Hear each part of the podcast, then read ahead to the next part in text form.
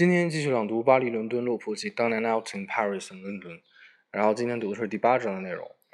这个乔治·奥威尔和他的朋友 Boris 挣扎在巴黎的这个生活的最底线上，每天为了一点面包和一点这土豆，荡尽了自己几乎身上的所有东西。现在他们俩这个面临着这个生存啊，to be or not to be 的问题，所以他们想出一个特别逗的方法，那么就是。找到巴黎当时在巴黎地下的这个共产党员，就是布尔什维克。然后呢，Boris 的意思是让乔治奥威尔去替这些布尔什维克写些文章，因为在俄罗斯国内呢是需要这样的文章的，所以他想让乔治奥威尔发挥一下他的这个文笔，靠这个来挣点钱。那就特别逗。那么他问这个乔治奥威尔，Boris 问乔治奥威尔说：“你懂不懂政治？”乔治奥威尔说：“完全不懂。”但是这个特别逗，因为我们知道乔治奥威尔后来是写了特别有名的政治。有政治性的小说啊，政治性的这个论集而闻名的。就当时他在书里说，我完全不懂啊，这个这个事情我做不了。他说没有关系，Boris 说，你以为任何人懂吗？没有，根本任何人都不懂政治的，你随便写就可以。然后 Boris 说，你可以找一本，比如说像英国的这个 Daily Mail 美洲邮报，你把上面的这个政论文章抄一下就行了。特别逗的是，乔治 说，这个美洲邮报是一个保守党的文章，这个保守党的文章。基本上是非常讨厌这个共产主义的，这是完全反过来的。你让我怎么写？然后鲍尔斯说：“没关系，那你反过来写，你把这个《每日邮报》的文章所有的内容全部反过来写就可以了。”所以有这些特别搞笑的桥段，然后就写到他们怎么去见这个当时当时吧，在巴黎的地下共产党员，有这么一个故事啊。然后呢，今天我看能读到哪里吧。好。We had now 28 francs in hand and could start looking for work once more. Boris was still sleeping on some mysterious terms the house of the cobbler, and he had managed to borrow another 20 francs from a Russian friend. He had friends, mostly ex officers like himself, here and there all over Paris. Some were waiters or dishwashers, some drove taxis, and a few lived on women. Some had managed to bring money away from Russia, and owned garages were dancing halls. In general, the Russian refugees in Paris are hard-working people and have put up with their bad luck far better than one can imagine English of the same class doing. The exceptions, of course. Boris told me of an exiled Russian duke, whom he had once met, who frequented expensive restaurants. The duke would find out if there was a Russian officer among the waiters, and after he had dined, call him in a friendly way to his table. Ah, the Duke would say, so you are an old soldier like myself? These are bad days, huh? Well, well, the Russian soldier fears nothing. And what was your regiment? And the so and so, sir, the waiter would answer. Ah, very gallant regiment. I inspected them in 1912. By the way, I have unfortunately left my note case at home. And the Russian officer, well, I know oblige my oblige me with three hundred francs. If the waiter had three hundred francs, he would hand it over, and of course never see it again. The duke made quite a lot in this way. Probably the waiters did not mind being swindled. A duke is a duke, even in exile. It was through one of these Russian refugees that Boris heard of something which seemed to promise money. Two days later, we had pawned the overcoats, Boris said to me, rather mysteriously. Tell me, mon ami, have you any political opinions? No, I said. Neither have I. Of course, one is always a patriot, but still, did not Moses say something about spoiling the Egyptians?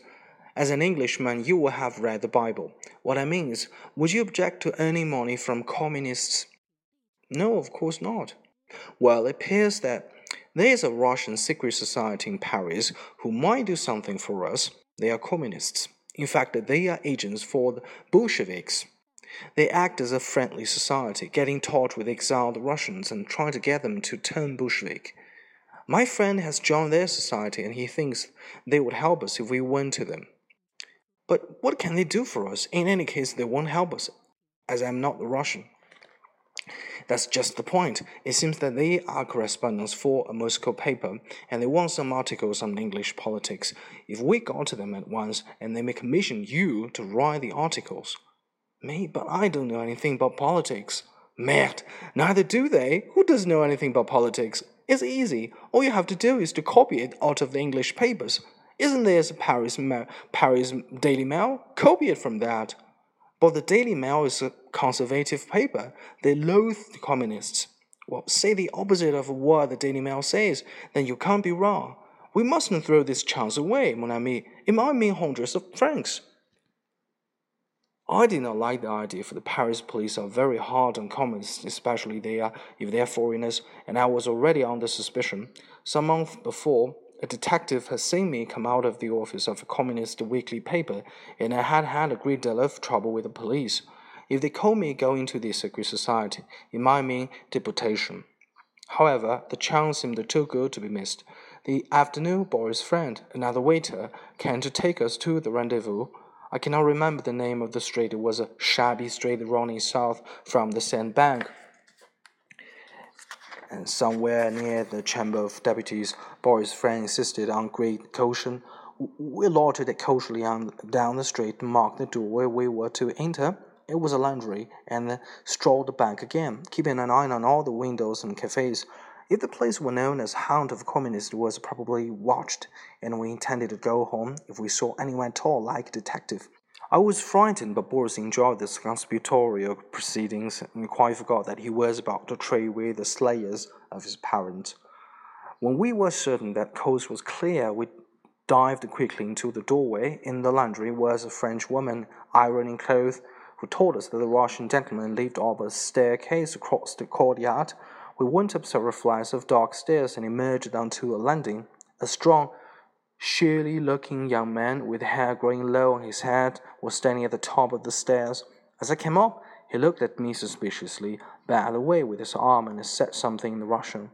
D'ordre, he said sharply when I did not answer. I stopped, startled. I, I had not expected password. D'ordre, repeated the Russian. Boris' friend, who was walking behind, me, now came forward and said something in Russian, either to pass one an explanation. At this, the surly young man seemed satisfied and led us into a small, shabby room with frosted windows.